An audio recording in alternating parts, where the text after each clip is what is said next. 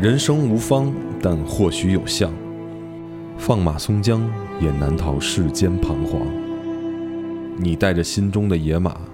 我送你一片无边的草场。站在南山坡上，一起看目不能及的远方。马放南山。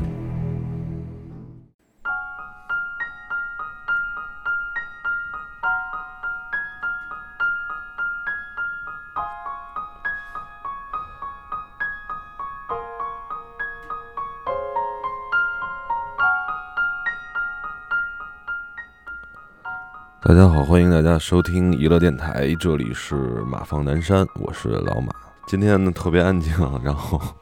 就我一个人，因为大家可能都听出来，一旦多了另外一个人，这个节目就变成一个特别吵闹的节目。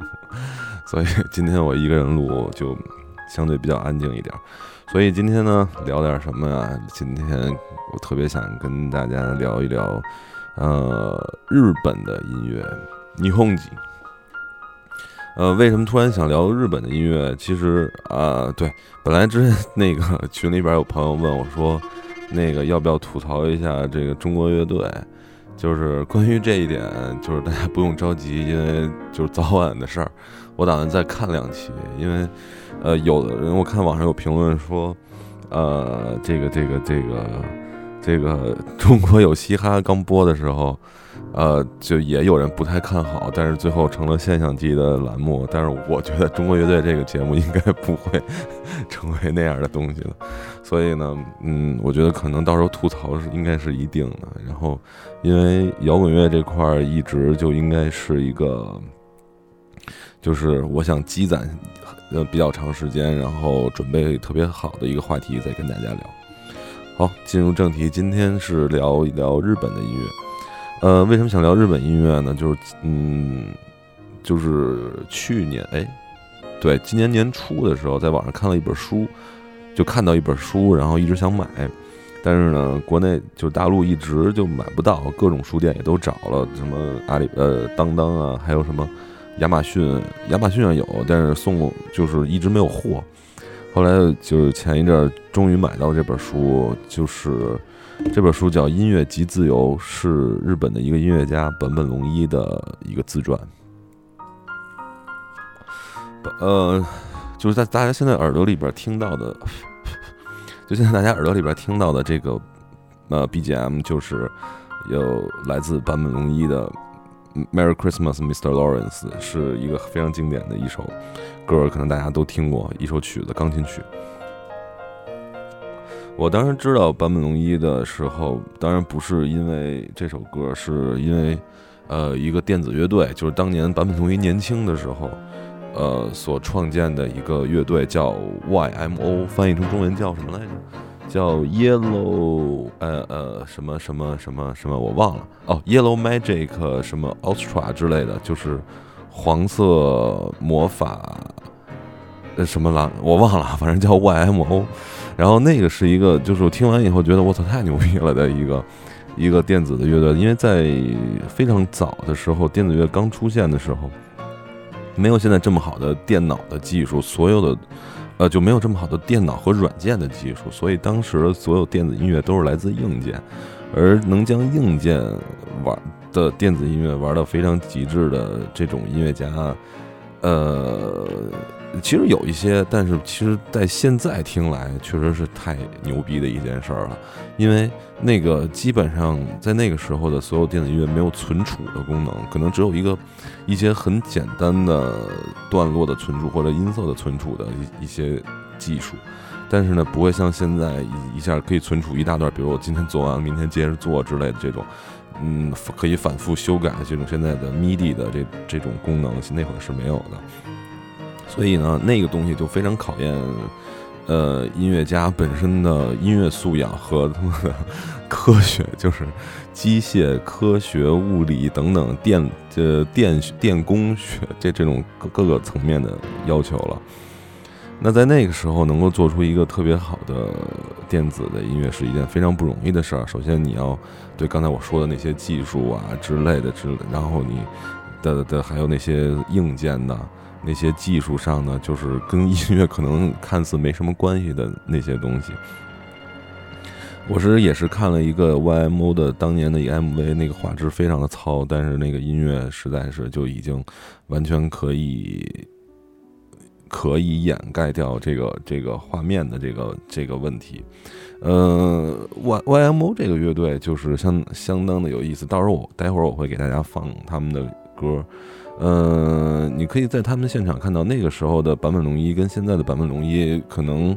呃，从状态上不太一样。那个时候是一个桀骜不驯的一个小年轻，然后就你无法想象到他会在未来创造创作出像《Merry Christmas, Mr. Lawrence》这种歌。之所以后边他能创作出这样的音乐，这跟他年轻的时候的一些经历和他本身做音乐的状态是密不可分的。其实这个是一个挺奇妙的一个化学反应。是什么化学反应？因为我这个这本书我还没看完啊，但是我就是看了前呃，就是前几章，就是大概的了解了一下坂本龙一在刚刚接触音乐的时候，他是一个什么样的一个状态。其实我觉得他是这个是一个怎么说呢？就是日本音乐人的一个写照吧，我觉得应该可以算是，而且是就是那一代的音乐人，然后这种精神，而且还传承到后边。的这么一个精神层面的东西，这是我看到的。因为，呃，在这个书里边写到的坂本龙一他自己自述的，就是他其实是一个很普通的一个少年，在那个时候，就跟我看的时候，就跟感觉，呃，跟看就自己小时候也没什么区别。但是除了他学音乐啊，因为我小时候还没有开始学音乐，就是他从小呢就是一个很普通家庭的孩子，然后呢，当然。那个时候看上去是很普通，但是后来就不是很普通，在于哪儿呢？因为他的父亲，呃，和那应该是他的父亲吧，当时是在做这种杂志还是报纸的一个文学编辑，而他年他父亲年轻时候的朋友后来当了日本的首相，然后呢，因此呢，就是这个坂本龙一在小学时候的这个这个。这个叫什么？同同学啊，玩的特别好的朋友，到后边到后来长大了以后，也当上了日本的什么参议员这种。所以，当然在那个时候看，就就那些朋友都还没有牛逼起来的时候，就是一个很普通的家庭，然后收入一般般。然后呢，这个坂本龙一小时候也是为什么学音乐？是因为就跟中国孩子一样，家长逼的。也不是家长逼的，就是家长让他学的音乐。然后呢，他在也是说，呃，因为因为这个这个这个这个这个在学校有一堂音乐课，然后呢，在音乐课上呢，那个老师给他留了一个，就给大家留了一个作业，就是跟对一个花儿，还是一只小鸟，说写一首关于他的音乐作品。这个其实就让我挺奇怪，就是咱们小的时候上音乐课，就不管是。哪个学校吧？我觉得音乐课都没有说让人让学生去写歌的这么一个 这么一这么一件事儿。然后，所以你就就可以从这里边可以看到日本的教育在那个时候就已经，我刚才觉得是非常不错了。就是因为你学完那个东西，要实际拿来去用。因为我回想我小时候的音乐课，就是，呃，老师带着学首新儿歌。什么小星星啊，然后什么海鸥海鸥，我们的朋友什么的。所以呢，然后到最后就是，其实从小学到初中应该就没有音乐课了吧？然后小学过后以后，就是音乐上所有的那些老师教的什么什么这高音谱号啊，什么几分音符啊，其实你回想起来，老师都教过，但是一点都没记住，就完全记不住，就就全都伴随着就是上课的不认真，然后和迫切的想要结束这节课就烟消云散了。然后呢，他在那个时候就为了完成这个作业，然后就去简单的用钢琴。去完成了，去去写出来了这首歌。然后，但是呢，他后来他回想的，我觉得非常有道理的一件事儿，就是他会说，我当他当时并不知道我为什么要做这件事儿，我为什么要为一首歌、一一一朵花或者一只鸟去写，创作一个音乐，创作一段儿一首歌。他不明白是为什么，只是觉得那是一个作业。但是呢，他回想他当时的那个状态是什么样的呢？就是当他开始在思考这件事儿，开始准备要做这件事儿的时候，他会把情感投入进去，他会把这个所有的疑问，或者是所有的这种脑子里的想法，完全放在这个他所面对的这个事物上。但是当他真正开始创作的时候，其实就已经脱离了那个东西了。但用他自己后来的这个更加直白一点的，就是关这个这个这个专业一点的说法，就是。当你在音乐创作的时候，你可能想表达一种某一种情感。举个例子，比如说，呃，亲人离去，你想为亲人离去表达一下自己的悲伤，表达一下自己的，呃，这个这个这个难难受的这个心情。当你在马，但是你当你把把手放到键盘上，放到钢琴上，或者放到吉他上，准备去创作的时候，你就已经脱离了那个情感了。就是完全就变就进入音乐的状态了。我想想这个事儿特别的正确，我自己也其实也挺感同身受的。就是有的时候，当一首音乐，呃，它是如何诞生出来的，其实感情层面只是在呃开始制作前边所发生的一个过程，而当真正到后边的时候，就其实就变成一个技术手段，而最后这个东西，就这首音乐作品出来以后的真正的样子。到底是否是你，还是你当初的当初想要去表达的那个状态？嗯，其实就不太重要了。就是，就最后就就是你你要做的事是把它变成一首优秀的作品。我觉得非常有道理。其实这也就我觉得可能在日本不是只有坂本龙一会有这种想法，就是我觉得这可能是日本大多数音乐人、音乐家，呃，能够体会到的一件事儿。我觉得相当不错，所以呢，就慢慢再往后看，所以我也就再倒回来，把看了好多，就听又重新听了很多坂本龙一的一很多作品，然后试着用，因为他很多都是钢琴曲嘛，然后试着用钢琴去把它演奏下来。在那个过程中，我发现一件事儿，因为我完全没有钢琴的基础，我不会完全不会弹钢琴之前，但是像我这种基础的人，我都可以把这个。呃，他的音乐中最经典、最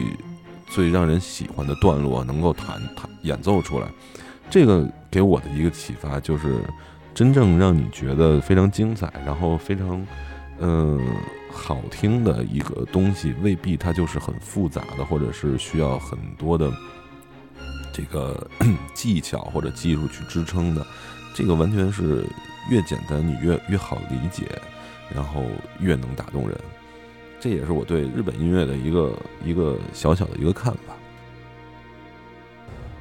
嗯，所以呢，说到坂本龙一，我呃可以给大家听一个，呃呃，Merry Christmas Lawrence，应该因为因为比较太这个就太耳熟能详了，所以我放一首呃他的另外一首作品叫 Solitude。呃，这首歌我我也试着弹过，真的其实相当的简单，然后但是呢，确实挺好听的，希望大家能够喜欢。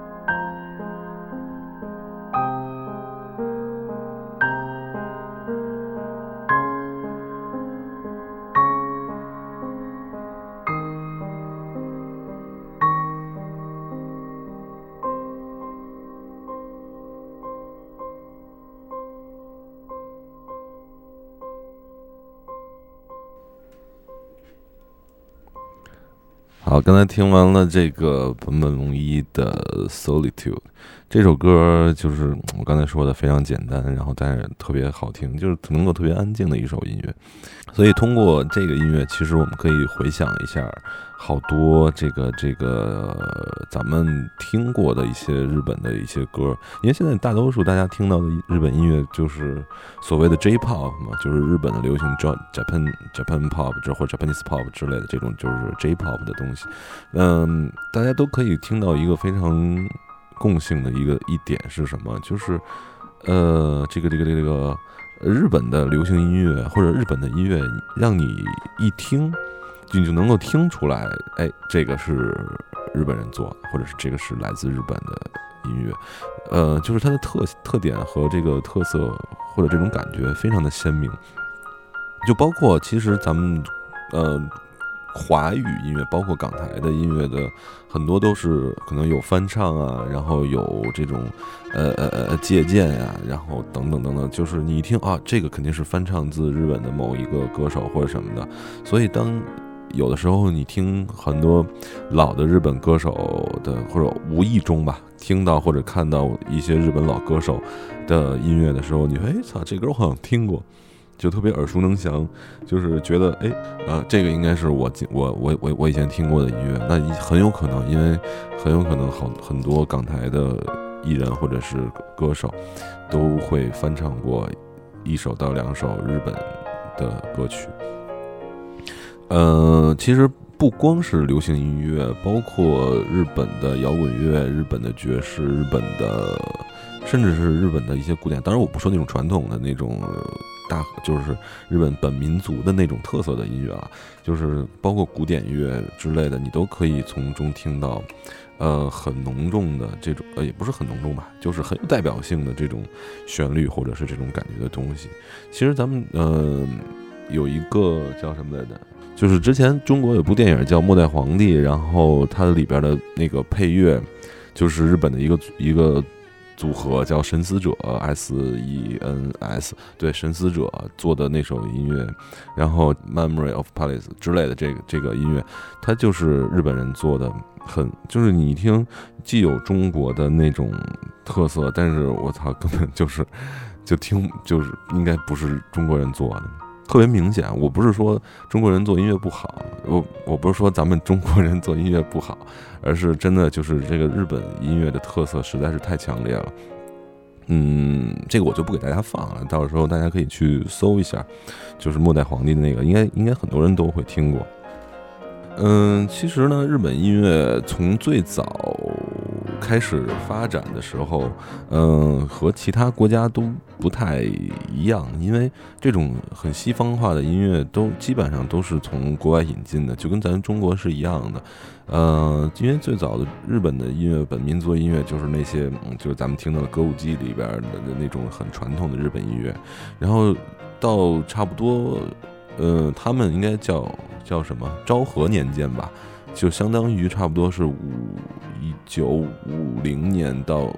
一九零一九七零年之间的这个时间段，就开始引，就是有大量的这个这个爵士乐引入到日本国内，然后呢，在然后在世界就是，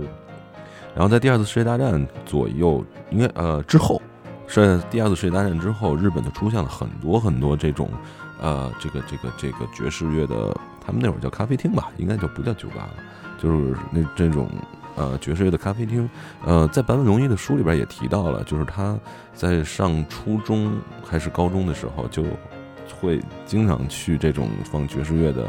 呃酒吧呃咖啡厅去去去听音乐，这也是成了他小时候的一个就是。呃，接触音乐的一个很好的途径，因为他小的时候说，他的他他的原话是说，啊，唱片很贵，买一张唱片可能要呃几千块或者是什么，就是日元，在那个时候应该是很贵的价格。但是呢，如果你在咖啡厅，然后点上一杯比较便宜的咖啡，你就可以听上一天的音乐，就会觉得特别爽。然后呢，他再去听到说，哎，我觉得这个。呃，我尤其喜欢这首歌，然后他就去会问店员这首歌是谁的音谁的歌，然后呃是哪张唱片，然后他再去决定到花大价钱从唱片店去买下来这张唱片。当这些很多的这个爵士的咖啡厅，呃，在日本流行起来以后，日本的民众就日本人就开始大量接触西方音乐，包括摇滚乐也是差不多那个时候引进的，包括后来就是他们也是像中国一样找呃 Beatles 啊，呃滚石啊等等等等这种。就在他在他们那儿年轻人那儿非常的流行，因为那个时候其实日本有一段时间跟。呃，英国很像的，在于他们那个时候的政治、政治和社会也不是非常的稳定，然后也会经常发生这种呃学生运动啊，然后等等等等这种非常就是稍微有些呃极端的这种行为。那坂本龙一也都亲身参加过。他在那个时候，在毕竟嘛都是孩子嘛，我小时候也参加过这种就是一忽悠就走的这种事儿，所以呢。那个时候的日本的年轻人就非常的，嗯，怎么说呢？叛逆。但是叛这个这里边的叛逆呢，其实包含了很多日本人固有的一些内敛。其实咱们，呃。就是再聊点题外话，就是好多人都会觉得，就是日本是一个很变态的民族。就是确实，当咱们在网上，比如说看突然看到一个什么日本人就非常奇奇怪怪的打扮，在大马路上走啊，什么老头儿就老大叔就怪大叔，什么尾尾行啊，然后各种那个怪异的装扮，然后完了之后等等等等，就是男扮女装之类的这些东西，其实。嗯，我觉得是从那个年代开始，就大家，呃，从压抑到解放，到放到叛逆，从压抑到解放到叛逆，所有这些东西都被挤压在一个个体里面，那势必就会产生嗯混乱呀，或者一些急需释放的一些很憋屈的这种情绪在。那当这个这种东西爆发的时候，很多人，嗯，不。不知道如何去宣泄，如何去化解的时候，那就肯定就会选择，呃，各式各样的方式。所以在那个时候，可能有的人就选择了比较，呃，极端或者是比较，呃呃呃奇怪的一些表达方式。但是有的人呢，就把这些东西，呃。变成了可能是作品，比如说像电影啊、文文学呀、像音乐呀等等等等等等这这种。所以，其实咱们看到现在的日本的，包括呃动漫呀，然后包括音乐，因为现在日本的音乐是，呃，我看到网上呢有一个数据，就是是怎么说的呢？就是叫嗯，是拥日本是拥有世界上最大的实体音乐市场的一个国家。这个是什么概念呢？就是说，就是在日本的实体唱片店，呃，就是实体唱片的这个行业市场，在全世界它占了百分之三十，相当于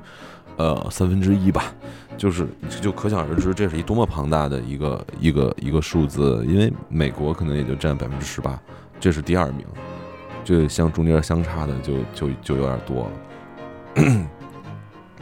嗯，通过这一点呢，其实去过日本的朋友可能就会比较了解了，因为在日本的所有的东西，就这种文化制品，电影啊，刚才提到动漫呀，然后还有音乐，这种尤其是动漫，现在是应该是比较支柱的一个产业，在在日本是一个支支柱的产业。然后呢，音乐包括呃去唱片店，去年我我们去的时候。我操，就是太牛逼了！咱先说动漫这块儿啊，就是你到那个东京，就东京非常有名的那个、那个、那个秋叶原的那个大街上，然后边上全都是呃各种的漫画店。然后你进到漫画店里头，你就会发现，可能这个漫画店有呃三层楼或者两层楼，然后密密麻麻的每一层楼上全都是各种各样的不重样的漫画书。而这种店在那条街上就有很多很多家，然后你就可想而知，东京又有很多很多这样的街，然后全日本 又有很多很多这样的城市，你就可想而知这些东西，包括唱片店也是，还有就是啊卖毛片的也是，就是可能更加过分一点，就是你到进到店里头，就每个通道只能够一个人进出。通行的，然后剩下密密麻麻的全都是毛片儿，然后而且分类非常仔细，有各种各式各样的，我就不细说啊。当然还有周边等等这些东西。你想，这就仔细想想，这是一个特别恐怖的一件事儿，就是会有一个疑问，就是真的日本人能够消费得了这么大量的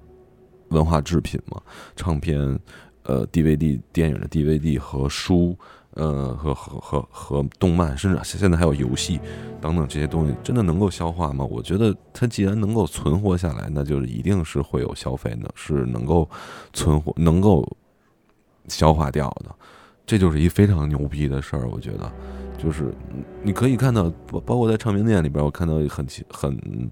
呃，就是很好玩的一个现象是什么？在中国，我或者在北京、广州也好，或者上海的唱片店，你可以，其实现在国内的唱片店真的太少，已已经很少了。嗯，你去到里头的时候，首先是就没有很多人，然后所有那些人，你都一打眼一看，就是你都能看出来，他应应该是至少是喜欢音乐、好音乐、爱听歌，或者可能甚至是玩音乐的人。那你在日本，你就看到就是基本上。什么样的人都在会在唱片店里边去试听，去购买。那这这个其实说明什么？说明在日本，呃，我我我我我觉得是两个含义。一个是在日本，大家都需要这种消费，都需要去听歌、去看电影、去看书，而且是不分这个人到底是。个什么样的人，或者他是干嘛的，或者他是否是玩音乐的，或者他是否是专业的？那还有一个层面是说，在日本的很多人，他真的是用耳朵去听。他呃，可能当然了，咱们跑呃，不包括那些呃所谓的追星族嘛，就是觉得啊，这个是这个明星我喜欢，然后就是，所以我一直会去消费他的唱片，消费他的作品。那很多人他会去尝试接触一些很新的。呃，东西或者他没听过的东西，那靠什么？靠的就是在，呃，唱片店里的试听，靠的是在，呃，就是可能各种广告，因为那个在在唱片店里，你可以看到他们的广告，或者包括他们的，甚至是每一个唱片的宣传的这个位置和布置都会有，呃，不一都会很独具匠心的。我可以这么说，就独具匠心，因为在那个时候，就是比如说啊，呃，一个艺人他出了新唱片，他这个这个月是他的推广期，那你到唱片店，你就一定能看到他的这个位置，一定是非常特别的，就是会被这个特别安排出来的，而这种安排是店员自己干的，就是呃。在中国，可能这种事儿需要唱片公司的或者是艺人会去去想、去策划、去去安、去安排这这这些事情。但是在日本，这些所有这些东西都是店员自己去完成的。为什么？因为所有在。呃，日本去从事这这种，比如说在书店卖书啊，然后在唱片店卖唱片的这些人，他们首先自己是非常爱音乐的，他们也是抱着一颗很真诚的心，想把好的音乐去推荐给更多的人，所以他们会想尽办法去把很优秀的东西放到一个非常好卖的位置，这个状态我觉得也是非常牛逼的。然后呢，咱说回来，这个用耳朵去听音乐的这个事儿，我需要去听、去看，而不是说，呃，跟风。我觉得这个东西就就比较精彩的地方就在于这儿，就是我听到这个东西，我真的觉得，哎，不错，挺好听的。就是真的，我很喜欢。我觉得真的是在我的，因为，呃，音乐这种东西，就是文文化这种东西，就是没有一个所谓的牛逼和不牛逼之分嘛，就是，对吧？那所以呢，就是我个人喜欢，个人爱好是非常重要。那我一听，我觉得我操，真的是不错，真的喜欢，那可能我就会去购买这张唱片。所以你就会看到，可能一个刚下班的公司白领儿，一个小女孩，然后再去试听一张非常燥的，可能是黑暗金属或者是这种这种死亡金属的唱片，然后哎，他会跟着音乐的律动啊，去呃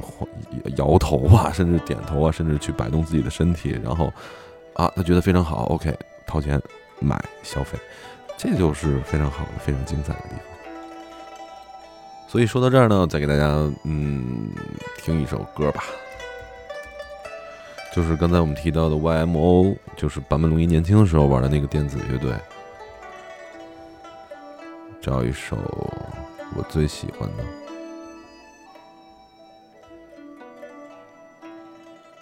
这首歌叫《东风》。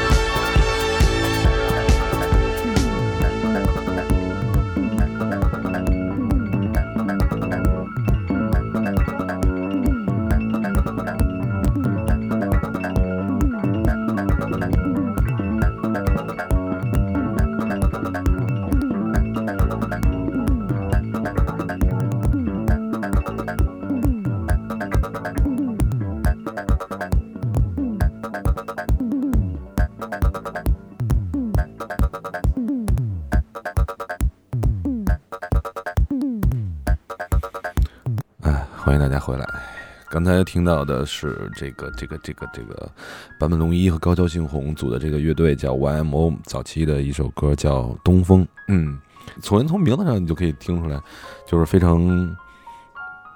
亚洲，就是因为我不太敢说的是它是很中国风的一首音乐。应该就是很亚洲或者很日本的一一一个旋律上的东西。就如果大家感感兴趣的话，可以在百度，其实百度已经现在很少，就是基本搜不到这个 Y 跟 YMO 非常官方的一些介绍或者是什么，但是还是有一些零星的一些碎片，因为可能一些政治的原因。然后，但是你可以在网上可以看到 YMO 的一些视频，我操，真的是特别的酷。就是酷就在哪儿？那几个年轻人，就是因为在那个时候的。的这种时尚或者审美，就是，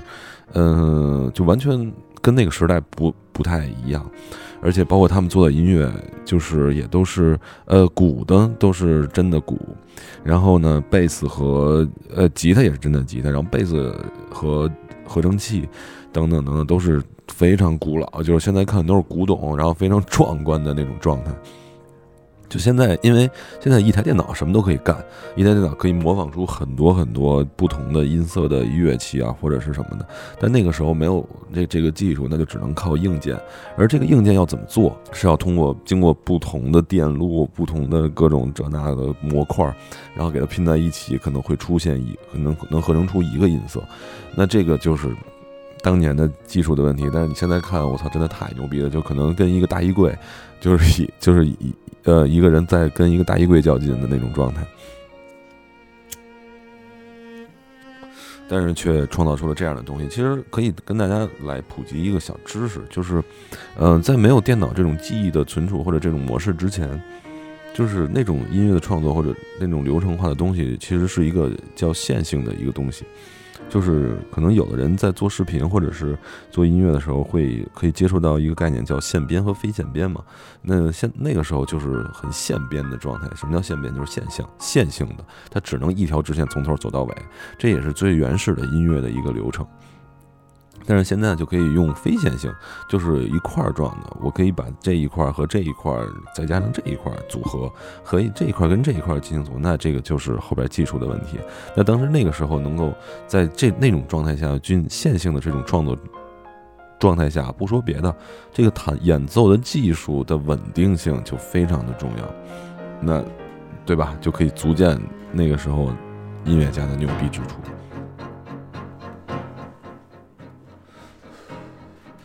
嗯，聊到这儿呢，既然咱们已经聊到就是这个这个这这个很多关于坂本龙一和五 M O 的这个呃内容的话，那下期的话，可能我再会着重的跟大家说一些日本其他的音乐人和音乐作品，给大家推荐一些也同样很好听的日本的音乐和日本的音乐人。那说到这儿呢，我就再回来给大家介绍一下坂本龙一吧。就是因为这期反正就都既然说到这儿，就都说坂本龙一和 YMO 就好了。嗯，坂本龙一呢，他呃刚才说了，小时候因为呃这个这个这个创作了这个跟花儿有关的这个这个在小学的时候创作跟花儿有关的音乐，然后初中的时候呢，又去经常的去这个这个这个爵士咖啡屋去听歌。然后同时呢，他也接触到了很多音乐，因为他有一个有很多唱片的舅舅。然后呢，在这个状态下呢，他那个时候接触的除了爵士乐，更多的是古典乐，因为那个时候他找了一个当时日本很有名的一个音乐家作为。作曲的老师，而这个所谓的他为什么要去去学这件事情？一是他产生了兴趣，二呢，可能是因为可能就像在中国似的，有这种什么高考加分啊，或者升学加分，就是会比较好好好考学的这么一个一个关系。他他就参加了，就是去专门去找老师去学习了作曲或者和钢琴。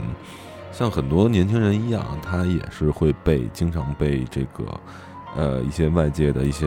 东西所吸引。当然，上高中的时候，他就会发现，哎，这个打篮球特别招姑娘喜欢。因为在那个时候，他没有完全没有跟姑娘接触的这个机会，所以呢，他在上高中的时候就觉得，哎，我打篮打篮球这件事非常招姑娘。然后他就去打篮球了。然后去打篮球了呢，然后就等于这个音乐这块他就暂时放下了，因为。那不因为什么，就是因为他招姑娘。然后呢，后来当他打了一段时间篮球之后，然后他发现生活中突然没有了音乐，对于他整个人就是这个状态就不好了，这个状态就变得非常的难受。所以他就觉得，哎，是不是因为我生活中少了音乐？然后，所以在一次很重要的是比赛还是训练之前，他就决定退出篮球队。然后去重新捡起来的音乐，然后当他再重新捡起音乐的时候，他发现我操，他是真的非常爱音乐，但是到到但是在那个状态下，他依然没有没有想到说他未来会以音乐为生。当然了，后来他呃对绘画呀、对电影啊也产生了浓厚的兴趣，但是他这一生都是以一个非常伟大的音乐家作为他的身份。所以，其实一个音乐人从小到大的一个成长的过程，我觉得能够成为音乐人或者音乐家或者艺术家的这些人，他可能都会有一个非常普通的一个童年，然后有一个相对来说呃比较叛逆的青春期，然后他会有很多想法、很多的好奇心、很多的新鲜感存在他他的脑海中，然后慢慢的到后边。通过专业的技术，通过专业的知识等等这些东西，能够辅佐他完成他的想法，他才能够成为一个理论上应该是一个及格的艺术家或者是音乐人。我觉得坂本龙一是一个挺典型的一个音乐人的案例吧。如果大家有机会的话，可以去看看这本书，就叫《音乐即自由》，嗯，真的挺好看。